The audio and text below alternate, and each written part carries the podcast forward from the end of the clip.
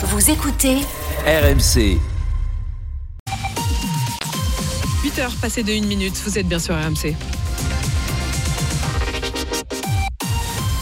RMC. Apolline Matin. Le journal de Quentin Vinet. Bonjour Quentin. Bonjour Apolline, bonjour à tous. Une école fantôme à Nîmes, RMC, est retournée dans le quartier où un père de famille est mort dans une fusillade la semaine dernière près d'un point de deal et près d'une école où euh, les parents sont traumatisés et s'inquiètent plus que jamais, vous les entendrez, pour la sécurité de leurs enfants.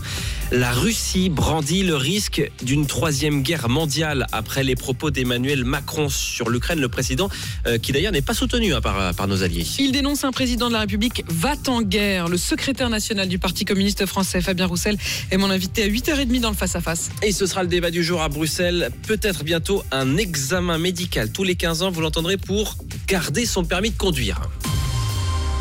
RMC est retourné à Nîmes dans le quartier du Chemin Bas, un quartier gangréné par le trafic de drogue. Oui, c'est dans ce quartier du Chemin Bas d'Avignon qu'un père de famille a été tué par balle sous les yeux de son petit garçon de 8 ans. C'était euh, la semaine dernière, à proximité donc d'un point de deal et à proximité aussi d'une école élémentaire. C'était les vacances la semaine dernière à Nîmes. Les cours ont repris là cette semaine, mais dans ce climat d'insécurité, 13 des 16 enseignants de cette école se sont mis en arrêt maladie et les deux tiers des élèves sont absents depuis euh, lundi. En fait, ceux qui vont en classe, eh bien, ce sont les enfants des familles qui ne peuvent pas faire autrement, nous dit Estelle Henry, qui est de retour dans le quartier pour RMC.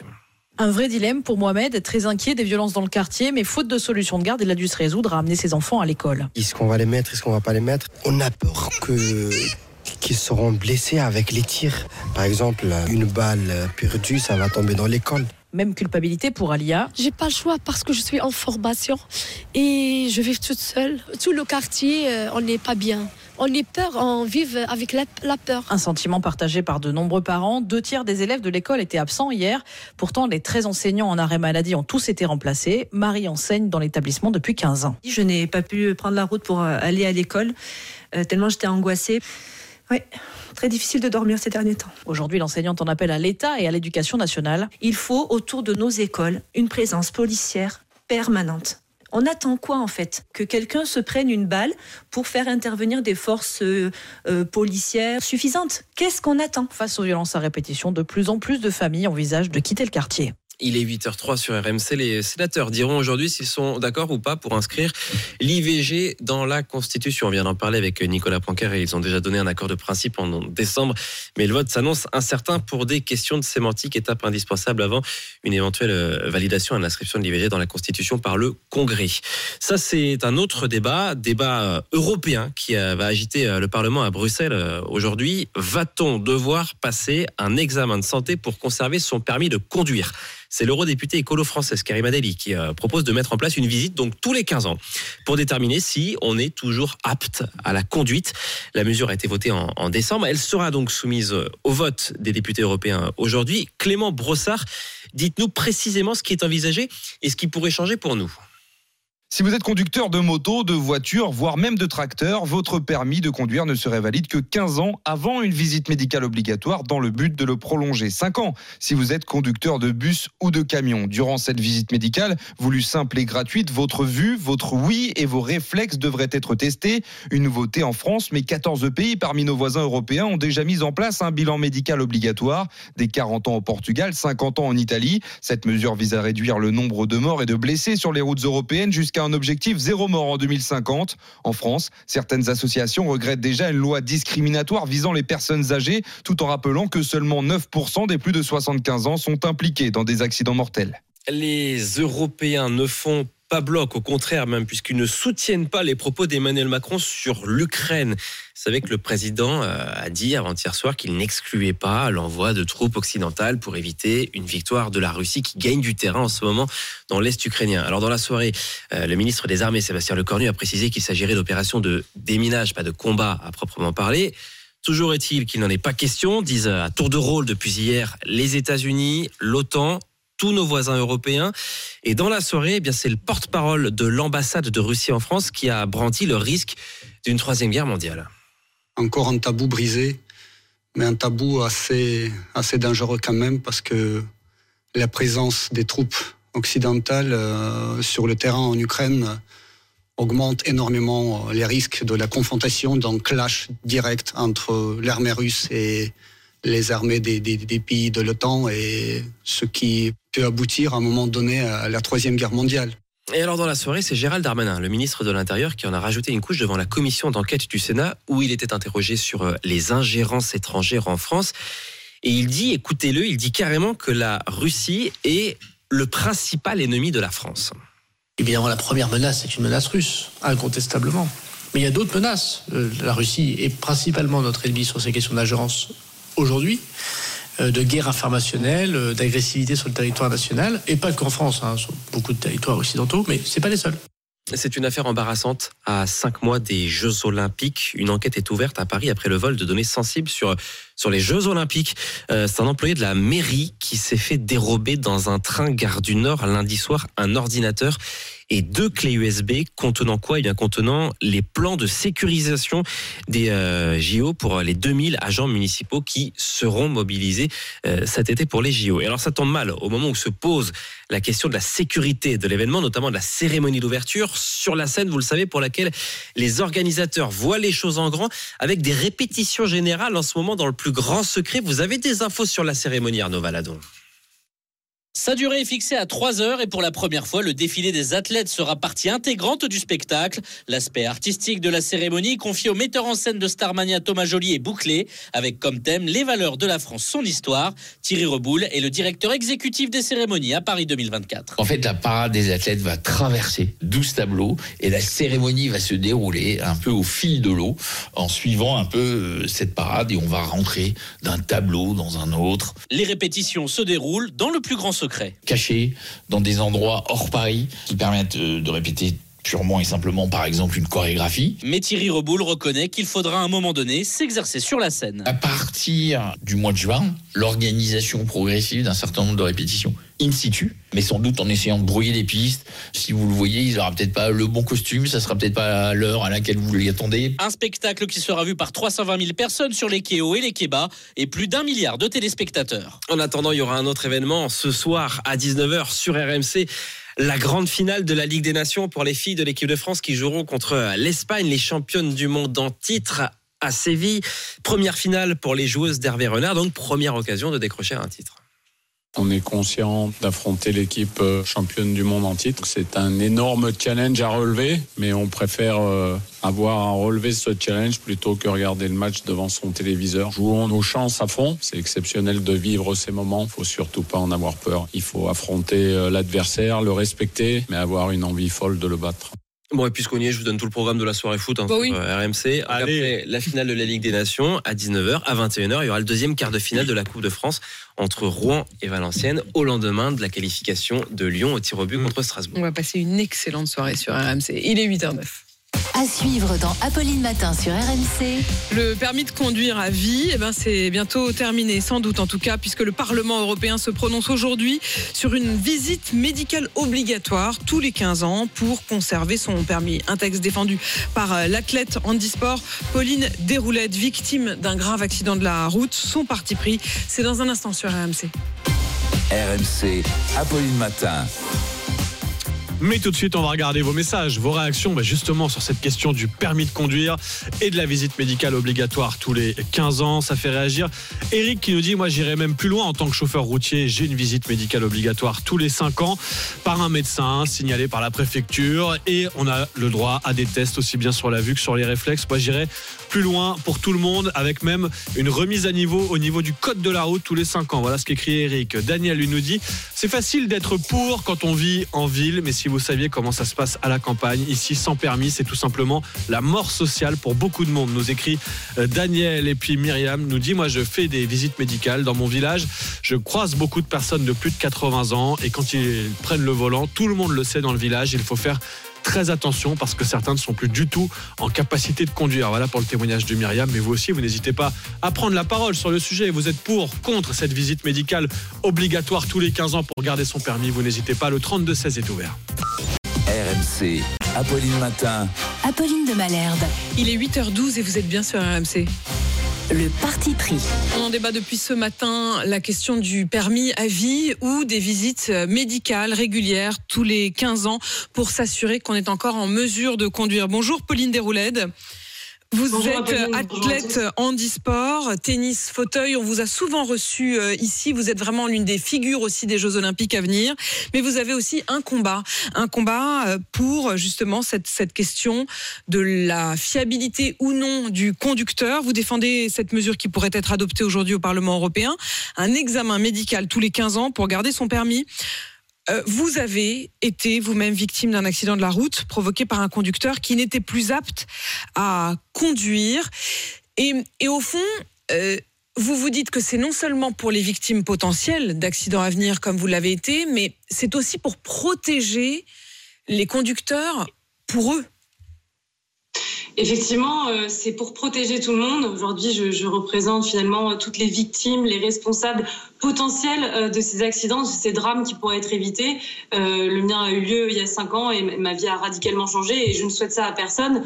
Mais dans le cadre de, ce combat, j'ai eu euh, un échange avec le conducteur qui était responsable de, mon accident et c'était finalement un échange très fort puisque je me suis aperçue que je n'étais pas la seule victime dans ce drame, que, que ce dernier était victime de lui-même, qu'il savait qu'il n'était plus capable de conduire, qu'il avait repoussé l'échéance de la reconduite maintes et maintes fois et, que surtout, ce sont ces mots, s'il y avait une loi, il l'aurait respectée et ça, c'est très important. C'est pour ça qu'il faut absolument euh, qu'on y arrive. Aujourd'hui, le permis de conduire en, France euh, est, est donné, euh, délivré jusqu'à jusqu'à notre mort et c'est trop dangereux. On n'est pas tous égaux. C'est pour ça qu'il faut un test pour tout le monde, une petite visite médicale devant un médecin pour, dans le meilleur des cas, avoir simplement un rappel sur le fait de porter ses lunettes. Euh, il y a malheureusement encore beaucoup de conducteurs qui, qui sont inaptes à la conduite, euh, bien sûr à, ne pas confondre avec euh, l'irresponsabilité de certains conducteurs. J'entends par là la prise de stupéfiants, d'alcool, où ça malheureusement il y aura toujours des gens irresponsables et il faut continuer de les punir sévèrement. Mais comme, le, comme le conducteur qui va faucher, il y a aussi des gens très responsables, exemplaires, qui respectent le code de la route pour autant qui n'ont plus leur capacité cognitive, physique, sensorielle, et pour leur bien et, celle de, tous les usagers de la route, il faut euh, qu'ils passent une visite médicale euh, dans notre pays. Et c'est très fort aussi de vous entendre là-dessus, euh, Pauline Desroulettes, parce que vous, vous, retirez un à un toutes les réponses ou tous les doutes. C'est-à-dire qu'au fond, oui, il y a la question de l'âge, et en l'occurrence d'ailleurs, celui qui vous a fauché les jambes avait euh, 92 ans. Mais il n'y a pas que ça, comme vous le dites, il y a aussi la question des lunettes, euh, euh, tout simplement de la, capacité à être vigilant. Donc ce n'est pas une question d'âge, c'est une question aussi de euh, d'aptitude. Quel impact sur la mortalité routière? Je voudrais que vous écoutiez ce qu'en dit Alexandra Legendre de la Ligue de défense des automobilistes. Le problème, si vous voulez, c'est que cette directive, elle va cibler directement des gens qui n'ont jamais eu d'accident de la route. C'est une histoire d'âge, que des personnes de plus de 75 ans sont impliquées dans un accident mortel dans 9% des cas seulement. C'est deux fois moins que les 18-24 ans qui, eux, sont en pleine possession euh, de leur capacité physique. Alexandra Legendre, en gros, euh, son argument, c'est de, dire que ça cible trop les personnes âgées, alors que les accidents les plus mortels, les questions notamment de vitesse, touchent plus euh, les jeunes. Pauline Desroulettes, l'un n'empêche pas l'autre? C'est effectivement, c'est toujours délicat pour moi de- d'entendre euh, des discours comme celui-ci. Déjà, euh, je, n'aime pas ce, terme de, chiffres, de statistiques. Un mort, c'est déjà trop. Euh, c'est une vie et la vie n'a pas de prix, je pense. Et, et- ne rien faire, ça serait stigmatiser une partie de la population, en l'occurrence les seniors. Je le redis, moi, ces visites médicales, elles sont pour tous les conducteurs. Je prends souvent l'exemple d'une personne âgée de 50 ans qui peut avoir un début de maladie dégénérative et qui peut, ma- malgré ce jeune âge, ne plus être apte à la conduite versus un, conducteur de 80 ans qui est en pleine po- pos- possession de ses moyens. Encore une fois, on n'est pas tous égaux et c'est bien pour protéger tout le monde. Il y a des victimes, il y a des vies brisées. Vous savez, moi, je faisais partie des gens qui pensaient que ça n'arrivait qu'aux autres, mais malheureusement, on peut tous, en une fraction de seconde, basculer dans le camp des victimes en tant que responsable d'un accident euh, ou en tant que victime. Moi, hier, j'ai été victime d'un accident. Je peux être demain responsable d'un accident et j'en suis bien consciente. C'est pour ça que je suis prête à passer cette visite médicale euh, quand elle sera euh, euh, imposée dans notre pays. Pauline Il y a une question qui revient beaucoup là sur Direct Studio parmi nos auditeurs, c'est quid des personnes qui conduisent des voitures sans permis?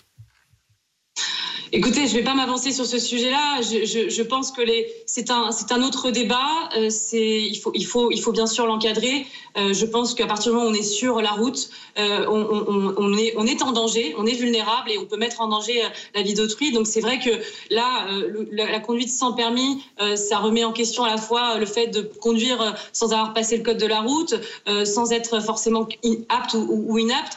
Donc c'est un autre, un autre sujet. Euh, là, ici, on, parle bien de, faire une visite médicale pour tester l'aptitude des, automobilistes qui euh, sont titulaires du permis de conduire, ou dès l'obtention du permis, tous les 15 ans, ils passeraient devant le médecin pour, euh, pour confirmer leur aptitude.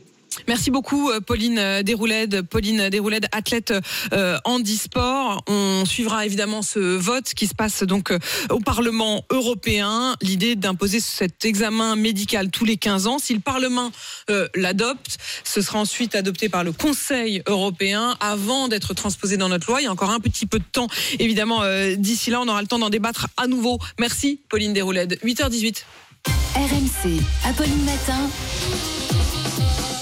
c'est tous les jours de manche. Et c'est l'heure d'Arnaud de Manche. Jour. Alors, j'ai une mauvaise nouvelle. Hein. Aujourd'hui, oh vous le savez, nous sommes en guerre. Hein. Emmanuel Macron l'a dit. Il a réaffirmé l'engagement de Paris en faveur de l'Ukraine lors d'une conférence et n'a pas exclu l'envoi de troupes au sol des militaires. Qui a fait son service militaire autour de cette table? Manu, vous êtes peut-être Ah, notre deux seul- semaines. deux semaines. Ils m'ont ils m'ont viré au bout de deux semaines. Non. Eh ben, Moi, j'ai fait la JAPD.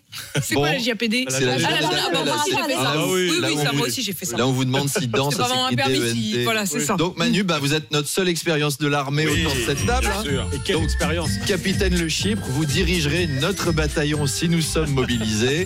En tout cas, on comprend mieux certaines lubies pour l'école. hein. Les uniformes, la Marseillaise, on voit où tout ça, ça va. Alors, c'est pas mal, mais vous savez ce qui nous manque et qui serait bien?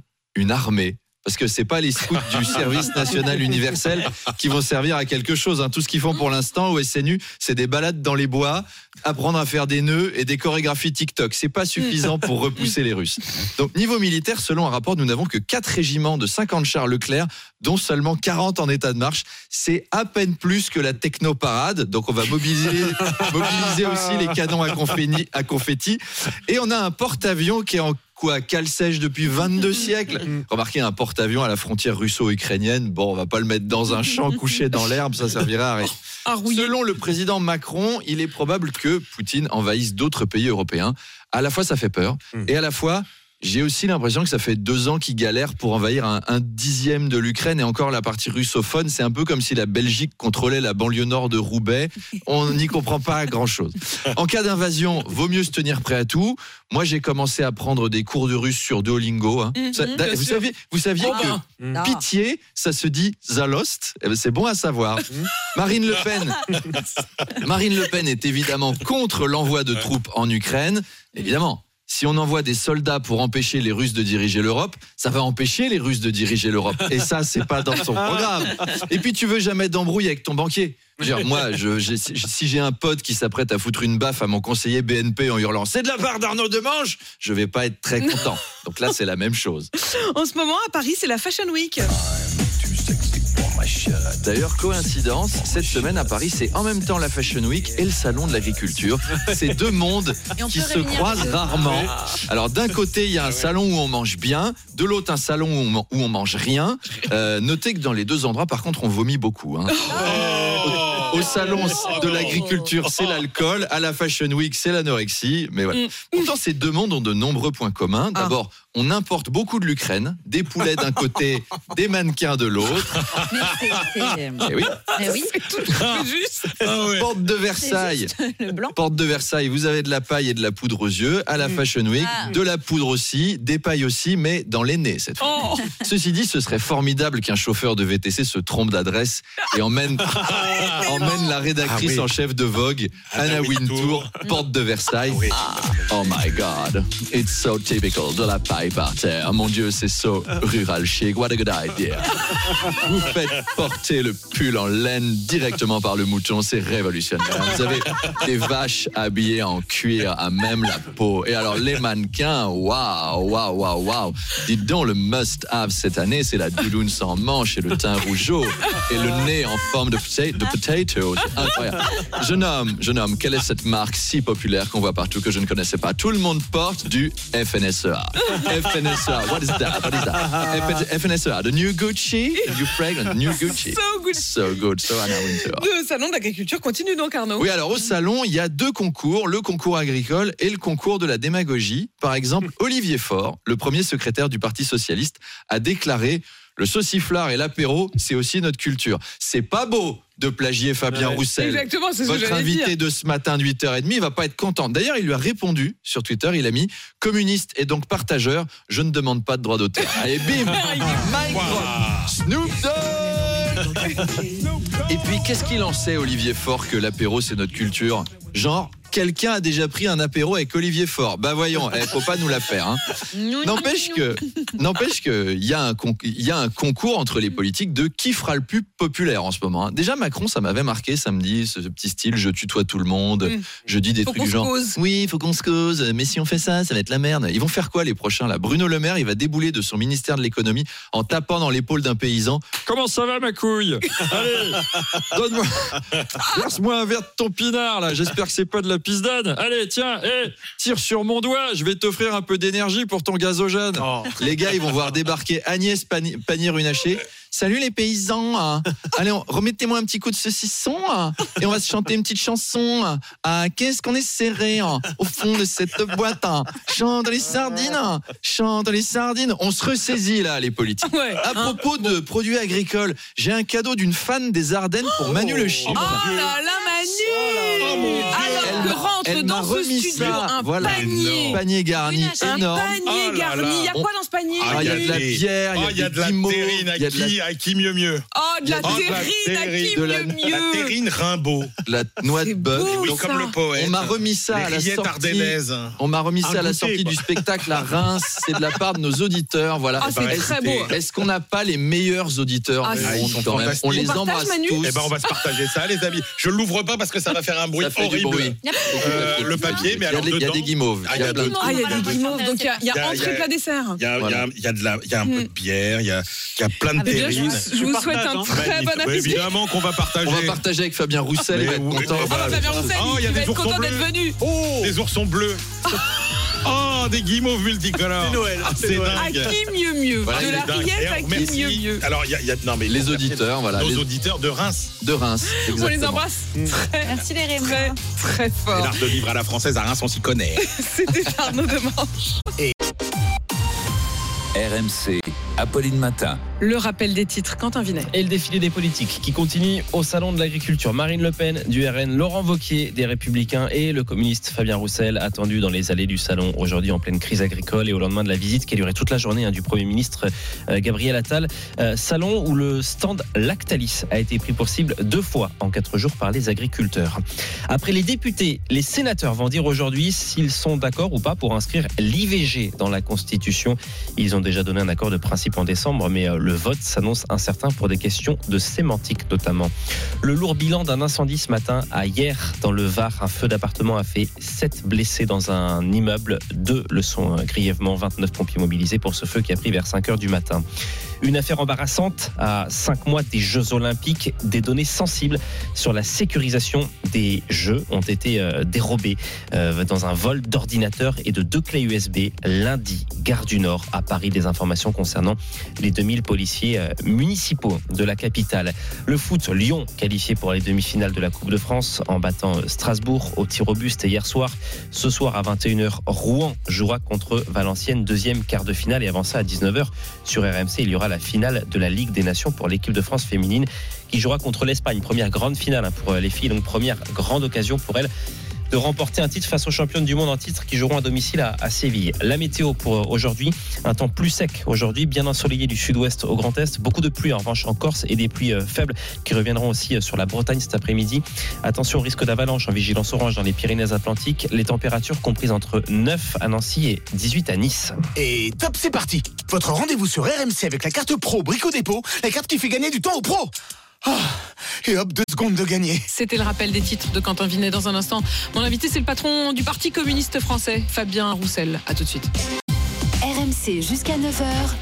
Apolline Matin. Face à face. Apolline de Malherbe. Il est 8h32 et vous êtes bien sur RMC et BFM TV. Bonjour Fabien Roussel. Bonjour. Merci d'être dans ce studio ce matin pour répondre à mes questions. Vous êtes euh, le patron du Parti communiste français. Euh, vous allez vous rendre dans un instant au Salon de l'agriculture. On va évidemment parler des réponses que vous apportez à la crise euh, agricole. On va parler aussi de l'investissement du Qatar. Mais je voudrais d'abord vous emmener à Nîmes parce que il y a là-bas une école qui aujourd'hui est une école fantôme. Il n'y a qu'un tiers des élèves qui s'y rendent. Et pour cause, ils ont peur. Cette école, elle se retrouve en plein cœur du trafic de drogue. Les professeurs eux-mêmes sont à bout, ils sont épuisés, ils sont angoissés. Et pour certains, ils sont en arrêt. Marie a témoigné ce matin. Elle est enseignante dans cette école depuis 15 ans. Elle a témoigné de la réalité de cette école prise dans le trafic de drogue. C'était sur RMC ce matin. Écoutez. Je n'ai pas pu prendre la route pour euh, aller à l'école, euh, tellement j'étais angoissée. Oui, très difficile de dormir ces derniers temps. Il faut autour de nos écoles une présence policière permanente. On attend quoi en fait? Que quelqu'un se prenne une balle pour faire intervenir des forces euh, euh, policières suffisantes Qu'est-ce qu'on attend? Qu'est-ce qu'on attend, Fabien Roussel?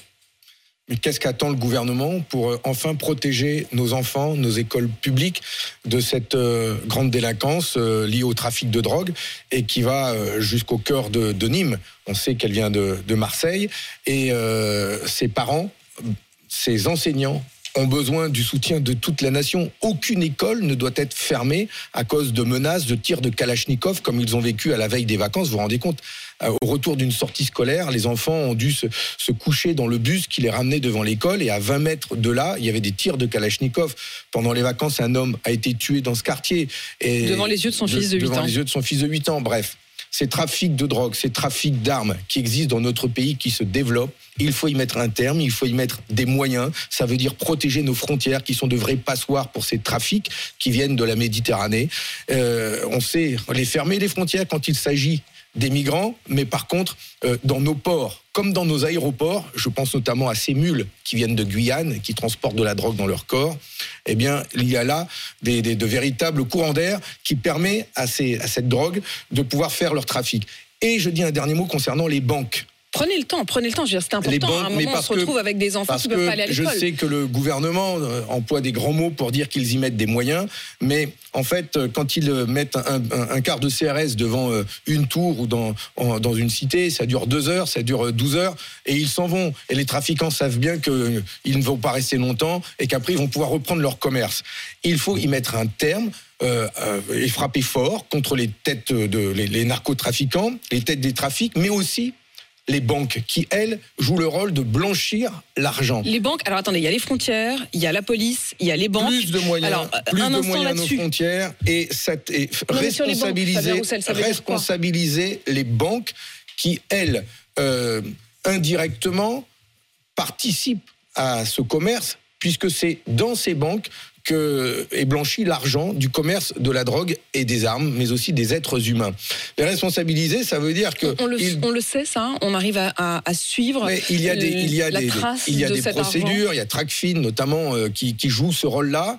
Mais il y a eu tellement de débauches et tellement de suppression d'emplois à Bercy euh, pour le contrôle euh, des banques, euh, le contrôle de la circulation de l'argent. Je dis moi qu'il faut y mettre beaucoup plus de moyens et responsabiliser les banques pour s'attaquer au, au cœur de ce trafic, c'est l'argent, le business. Donc, à court terme, c'est une question de policier. Marie, cette Bien sûr, enseignante. mais- Et d'ailleurs, je précise qu'elle se fait appeler Marie, mais qu'elle ne s'appelle pas. Marie dans la vraie vie parce qu'elle a peur. Elle est terrorisée. J'étais en contact avec les élus communistes de Nîmes. Vincent Bouget, qui est euh, leur responsable, qui est conseiller municipal, conseiller communautaire, et qui est en dialogue avec ses enseignants, avec euh, les responsables syndicaux.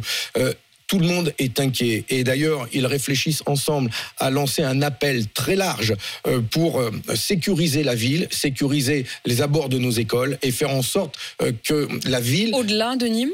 Vous voulez dire dans d'autres villes? Comme ça s'est fait à Marseille. Puisqu'à Marseille, Jérémy Bacchi, euh, mon collègue sénateur communiste, avec, euh, des, des- de- euh, avec Robin Renucci, euh, qui dirige le théâtre, et d'autres personnalités, ont lancé un appel pour la sécurité à Marseille, pour la tranquillité publique. Eh bien, euh, ce même appel pourrait aussi Et exister vous lancez à à qui Nîmes. s'appelle C'est ça que je comprends pas. Mais est-ce que, À les pouvoirs, mais est-ce que les pouvoirs publics Ah, se Aux bougent à qui vous vous demandez à- est-ce que les pouvoirs publics se bougent? Par exemple, les enseignants demandent une chose très concrète à Nîmes et nous soutenons leur demande, c'est qu'il y ait au moins dans un premier temps de la police aux Une abords police de l'école. permanente et Perm- armée, demande-t-il. Oui, parce permanente et armée. Vous vous rendez compte que Mm. nos enfants vont devoir rentrer entre des policiers dans une école, mais s'il faut passer par là pour rassurer les parents et les enseignants, des enseignants qui demandent à pouvoir exercer leur métier en sécurité.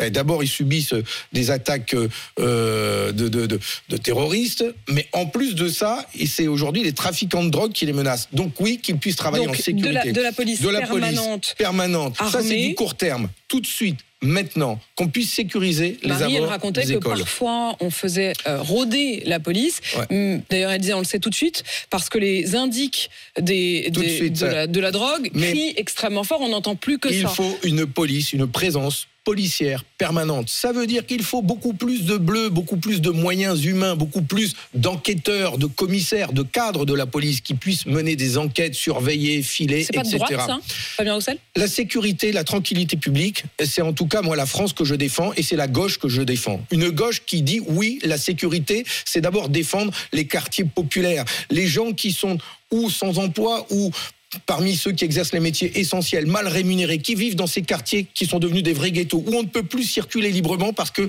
y a des barrages pour passer euh, d'un endroit à un autre. Ce n'est pas l'état de droit, c'est pas la France que je défends. Il nous faut de la tranquillité publique. Il nous faut faire vivre des services publics pour que l'État revienne. L'État Vous avez doit dit autre revenir. chose, Fabien Roussel. Vous avez parlé des frontières. Vous avez dit les Ouais. frontières, ce sont des Ouais. véritables passoires. Passoires, ouais. Est-ce que ça veut dire qu'aujourd'hui, vous demandez à ce qu'on rétablisse les frontières Mais je dis oui que quand un pays a des frontières, c'est pour qu'elles servent à quelque chose. Elles doivent servir à assurer la sécurité, la protection d'un pays, notamment contre les trafics de drogue d'armes et d'êtres humains. Mais elle doit servir aussi de contrôle sur les marchandises qui rentrent ou qui sortent. Savez-vous qu'aujourd'hui, il y a un container sur 10 000 qui est contrôlé par euh, euh, les dockers, euh, les douaniers qui ne sont pas assez nombreux sur place.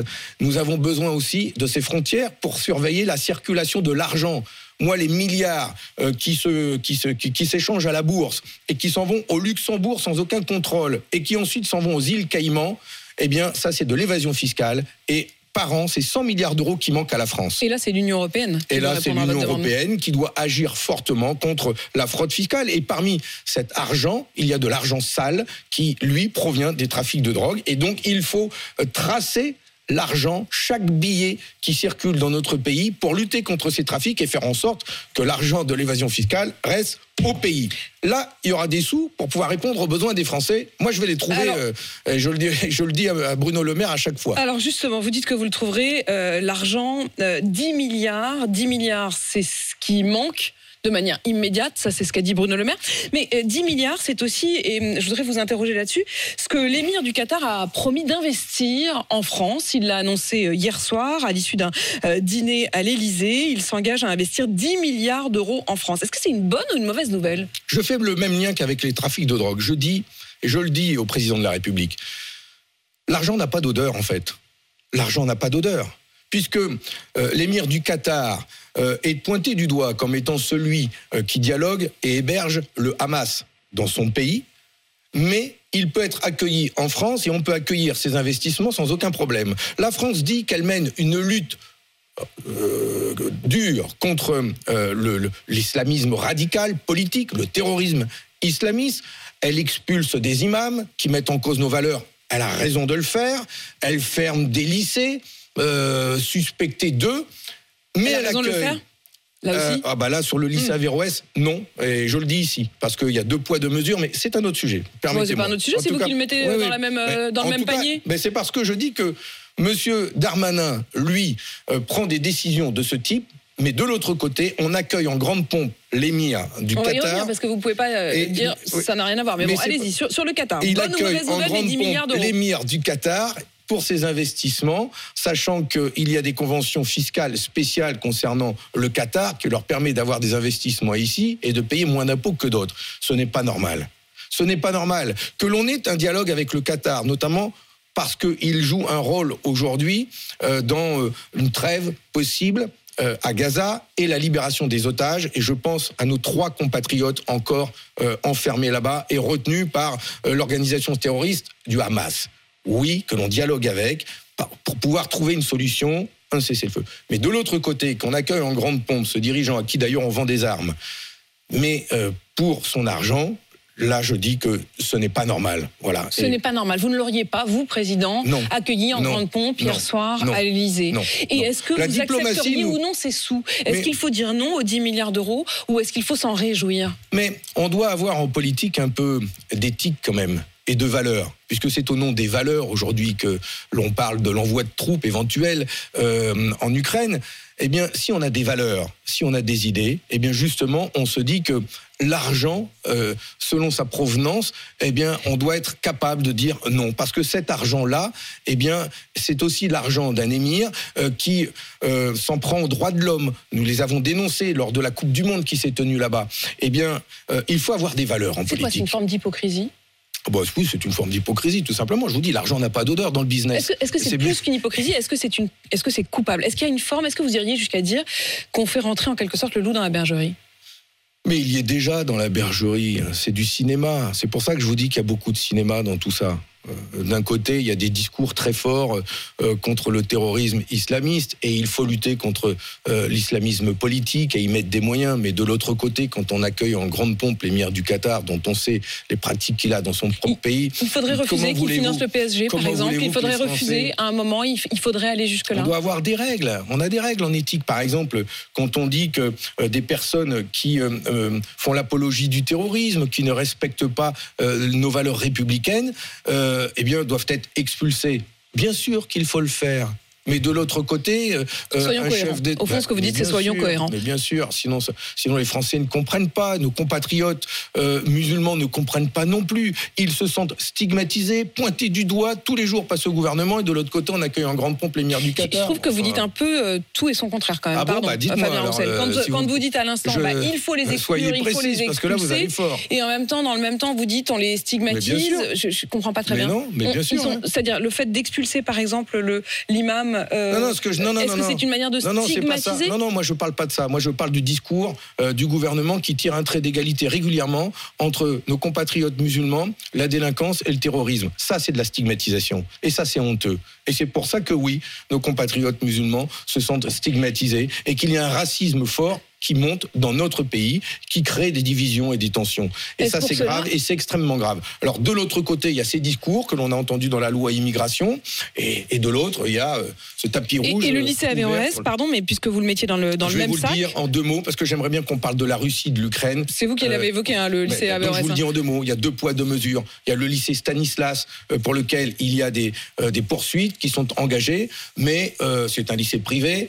Et euh, aucune menace de fermeture, euh, aucune décision de prise. Par contre, le lycée Averroès euh, euh, à Lille fait l'objet d'une décision de fermeture. Qui pour vous n'est pas justifié ah ben, qui pour non, je dis qu'il y a deux poids, deux mesures. C'est-à-dire Et si on ferme Averroès, vous, donc- vous n'êtes pas forcément pour Ben, ne pas fermer Averroès, mais vous dites si on tous ferme les- Averroès, j'ai on pas ferme tous aussi les éléments du dossier, mais quand je ouvre la presse et que je vois ça, je me dis vraiment, comment voulez-vous que les gens s'y retrouvent? Et comment voulez-vous que nos compatriotes, justement musulmans, ne se sentent pas stigmatisés? Fabien Roussel, vous l'avez évoqué, la question de l'Ukraine, et c'était l'autre coup de théâtre il y a donc deux jours. Emmanuel Macron qui s'est dit prêt à envoyer, s'il le faut, des troupes au sol en Ukraine. Il ne faut rien s'interdire. Voilà ce qu'il a dit. Est-ce que vous estimez que oui, il faut être prêt à envoyer des, des troupes au sol Non, et je considère que la déclaration d'Emmanuel Macron est extrêmement grave, grave et dangereuse, car elle prépare les esprits, euh, à, les esprits français à entrer en guerre contre la Russie. Et c'est extrêmement grave. Je suis d'ailleurs heureux que beaucoup de chefs d'État, une majorité de chefs d'État s'opposent à cette déclaration, ne la Tous- rejoignent tous les pas. chefs d'État, hein. tous les Euh, alliés, euh, les alliés de la France l'ont- l'Union l'ont européenne, exprimé depuis les États-Unis, désaccord. heureusement.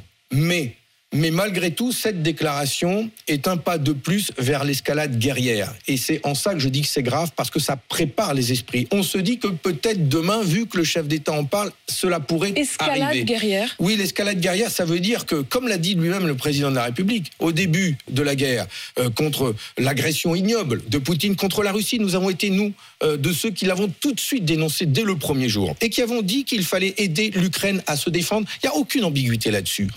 Mais nous avions dit aussi, et tout le monde le disait, ne participons pas à cette guerre, pas de belligérance. Nous ne devons pas entrer en guerre contre la Russie et le peuple russe. Et donc on a dit pas de tanks. Il y a eu des tanks. Nous avions dit pas d'avions. Il y en a aujourd'hui qui arrivent. Nous avons dit pas de missiles longue portée. Et voilà que maintenant il va y avoir des missiles longue portée. Eh bien je dis que demain l'escalade guerrière, c'est peut-être nos enfants.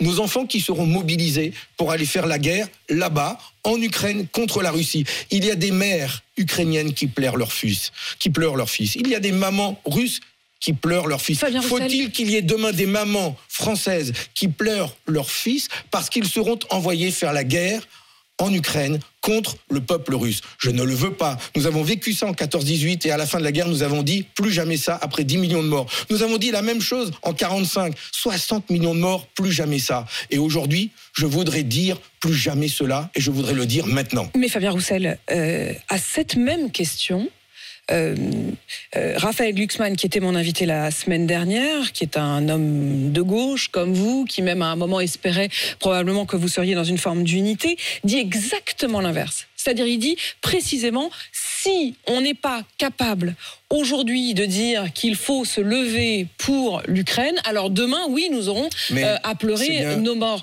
Je- je- C'est bien la Que raison pour laquelle il y a des listes différentes aux élections européennes et que nous ne partageons pas du tout la prise de position de la liste conduite par Raphaël Glucksmann. Et Léon Desfontaines, qui conduit notre liste, sera la tête de liste qui défendra une gauche du travail et de la paix en Europe. Parce que nous nous L'entrée de l'Ukraine dans l'Union européenne, op- vous êtes contre nous nous des- opposerons fermement à tout signe qui permettrait d'engager un pas de plus vers la guerre en Ukraine. Pas de missiles longue portée livrés à l'Ukraine. Un soutien pour qu'ils se défendent, des armes défensives, oui, mais des armes offensives permettant d'attaquer la Russie sur son territoire avec des armes françaises ferait de nous un pays co-belligérant et nous ferait rentrer en guerre.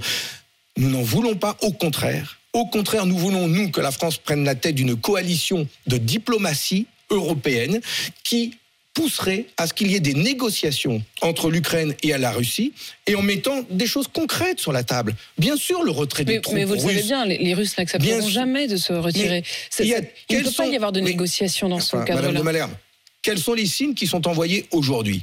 Quels sont les signes au monde qui sont envoyés aujourd'hui? C'est des missiles de longue portée, c'est l'envoi de troupes russes. Est-ce que l'on entend une voix dire Trouvons les voies de la paix? Mettons sur la table le retrait des troupes russes d'un côté, mais la neutralité de l'Ukraine de l'autre. Oui, il ne faut pas que l'Ukraine rentre dans l'Union européenne et dans l'OTAN. Léon Desfontaines et la liste que nous allons conduire ensemble aux élections européennes le portera avec force. L'enjeu pour la France, qui a un rôle important parce qu'il est membre du Conseil permanent de la sécurité, celui qui détient la dissuasion nucléaire en Europe. Et l'enjeu pour la France, c'est d'être la voie de la paix, celle qui va réussir à trouver un cessez-le-feu dans ce pays, dans cette région qui est au cœur de l'Europe. Fabien Roussel, je voudrais qu'on puisse dire un mot de l'agriculture. Vous serez euh, dans quelques minutes euh, au salon de l'agriculture. Vous avez toujours fait de la bonne bouffe, comme vous dites, euh, l'un des cœurs même de votre La gastronomie engagement. française, c'est la richesse de la Il y a France. un point sur lequel Emmanuel Macron a surpris, y compris ses propres troupes, c'est la question des prix planchers. C'était votre Ah idée. bah oui, ah bah oui. Et ça c'est incroyable. On est content. Enfin. Enfin, mais André Chassaigne, notre euh, grand euh, député euh, communiste Député du historique. Historique, défenseur de l'agriculture, des retraites agricoles, il a déposé trois fois ce texte à l'Assemblée nationale. En 2009, en 2011, en 2015, à chaque texte de loi, tous les ans, quand on parle d'agriculture, il revient avec cette proposition que nous défendons de prix plancher, c'est-à-dire le prix qui garantit de Alors, rémunérer vous les n'avez pas tout à fait la même vision. Vous mettez pas tout à fait la même chose dans les prix planchers. C'est-à-dire, si je comprends bien, du côté du gouvernement aujourd'hui, l'idée des prix planchers, ce serait des prix qui seraient euh, proposés, décidés par les agriculteurs eux-mêmes en inter, euh, en intersyndical, en intercéréalière. Euh, vous, si j'ai bien compris, c'est plutôt l'État qui fixerait le prix. Non, non, non, non. Il y a les deux. Non, il faut les deux choses. D'abord, nous demandons à ce que les producteurs et ceux qui transforment euh, se mettent d'accord sur un prix qui permettent de rémunérer les agriculteurs. Mais si les producteurs, les paysans disent ah non non, ça ne correspond pas du tout au prix, nous demandons à ce que l'État intervienne et que ce ne soit pas le marché libéral euh, qui décide des tarifs. Il faut que ce soit l'État qui soit garant. Ça doit pas être si libéral que ça, parce que les Américains le font. Ben, tout les à fait. Américains, Et nous avons les Canadiens, euh, les Américains, ils, ils vont jusqu'à euh, faire payer par l'État la différence avec un prix minimum qui est fixé sur 5 ans. Il y a quand même euh, beaucoup de difficultés là-bas dans la mise en œuvre. C'est très rigide. Mais c'est pour ça que nous disons, nous d'abord, que les filières se mettent d'accord, filière par filière, sur des tarifs et que la marge, euh, la valeur ajoutée soit équitablement répartie. Chacun doit pouvoir gagner, tirer des bénéfices. Et donc, euh, y compris euh, euh, l'industrie, les grandes surfaces, chacun doit tirer son bénéfice. Le Or, aujourd'hui, ce n'est peut-être mais pas un gros exactement, mot, mais le profit n'est pas un- mais le profit n'est pas un gros mot. Les chefs d'entreprise, les paysans sont des chefs d'entreprise. Et donc, ils doivent tirer un profit et donc un salaire. De la même manière, l'industrie agroalimentaire, les grandes surfaces, chacun doit pou- pouvoir vivre pour payer les salaires derrière de leurs salariés, de leurs travailleurs. Ce que nous voulons, c'est que cette marge, elle soit équitablement répartie. C'est l'État qui doit être garant de cela. Puis je dirais une dernière chose, c'est que le meilleur moyen d'aider nos, nos agriculteurs et nos paysans dans notre pays, c'est de rendre du pouvoir d'achat aux Français, d'augmenter les salaires, de baisser les factures d'électricité, d'essence. Et mais oui, se tient, et mais oui, mais c'est- Fabien Roussel. c'est ce qui nous permettra de choisir ce qui est produit en France avec des étiquettes qui le garantissent et qui nous permettra de défendre notre Et vous allez leur dire directement, puisque je vais vous laisser partir euh, rejoindre les agriculteurs au, au Salon de l'Agriculture. Fabien Roussel, secrétaire national du Merci. Parti communiste français, merci d'être venu dans ce studio. 8h53.